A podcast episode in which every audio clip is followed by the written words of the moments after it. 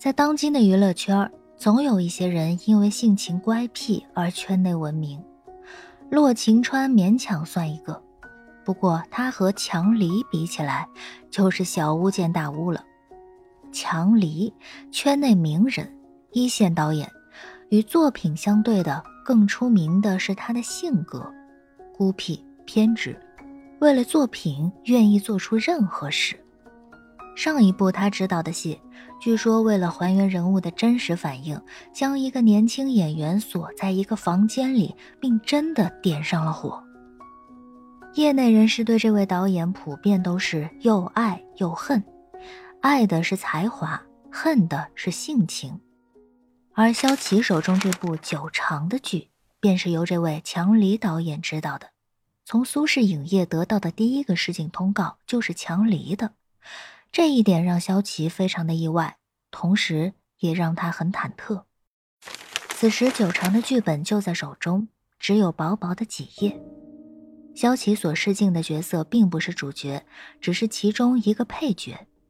手中的剧本也就是其中一个场景，直到他试镜通过，才有可能收到自己戏份的完整剧本。明天就是约好试镜的日子。萧琪正逼着南萧一遍一遍地看着剧本。今天醒来以后的主控一直就在南萧那儿。南萧坐在沙发上，翻来覆去地翻着那几页薄薄的剧本。沈恩飞一早就跟着洛晴川出差去楚归那边了，要在那边待上几天，见几个导演。张悠悠今儿个也没来公司，估计又跑到哪边去溜达了。新入住的魏雪儿就坐在南萧对面，刷着手机，时不时的发出呵呵的笑声。与看了不知道多少遍的剧本相比，魏雪儿那边的笑声让南萧很好奇，眼神不住的往魏雪儿的方向瞥。你得斜视眼了呀？就不能好好看剧本吗？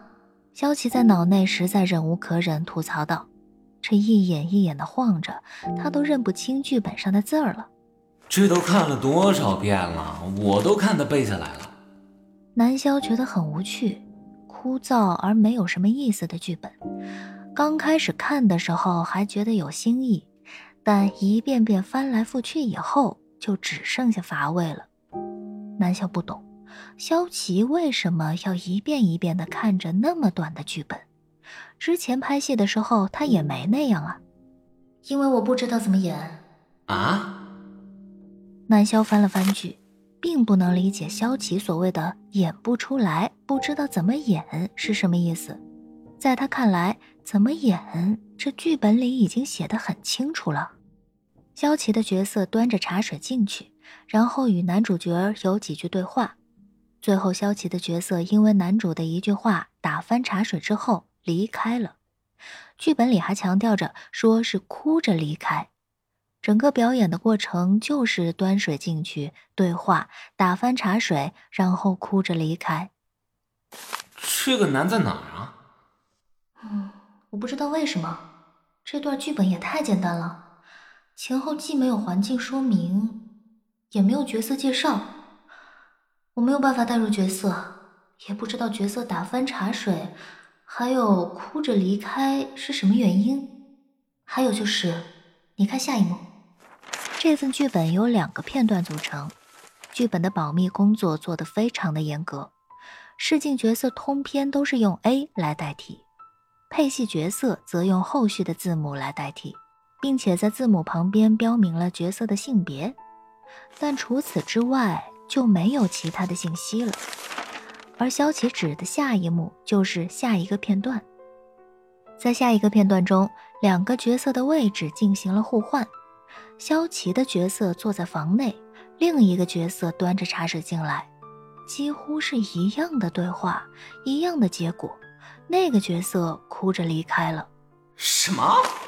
原来这两段不是重复的吗？你不是说都看得背出来了吗？南萧表示还是不了解萧琪的难点所在。既然什么都没说，那自己的理解去演不就好了吗？嗯，那个，比如你之前常做的。自己去做那个什么什么人物小传。萧琪之前拿到剧本之后，都会根据剧本里对角色的设定进行拓展，去梳理剧本中所没有提到的角色人生的经历，让角色的行为更加的合理化。所以这次南萧觉得萧琪也可以如此去做呀。这次不行，内容太少了。这剧本我都怀疑不是故事的剧本，只是专门为试镜捣鼓出来的东西。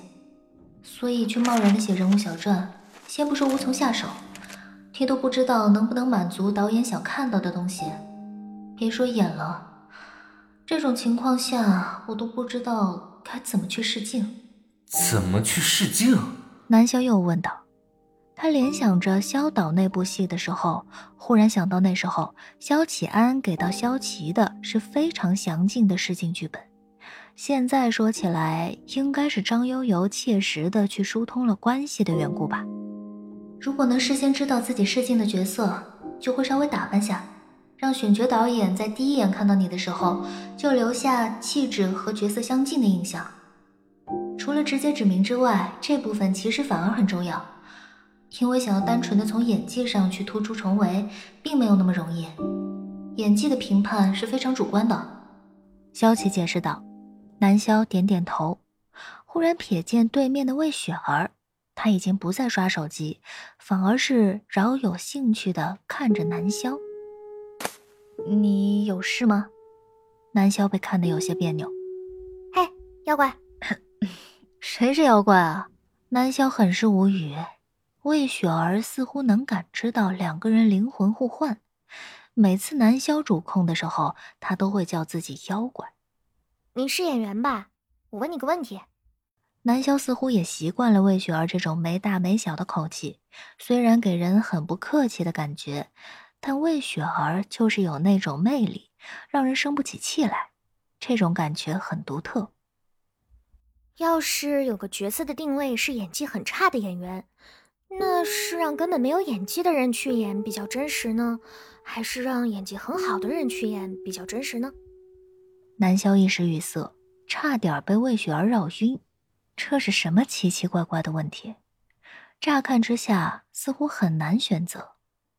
演技本来就很差的人去演一个演技很差的人，似乎很顺理成章，只要本色出演就可以了。你怎么突然问这个问题？魏雪儿躺在沙发上，晃了晃雪白的小腿。刚在网上看到。萧琪丝毫没有介入两者对话的意思，他依旧在消化着这短短的剧本。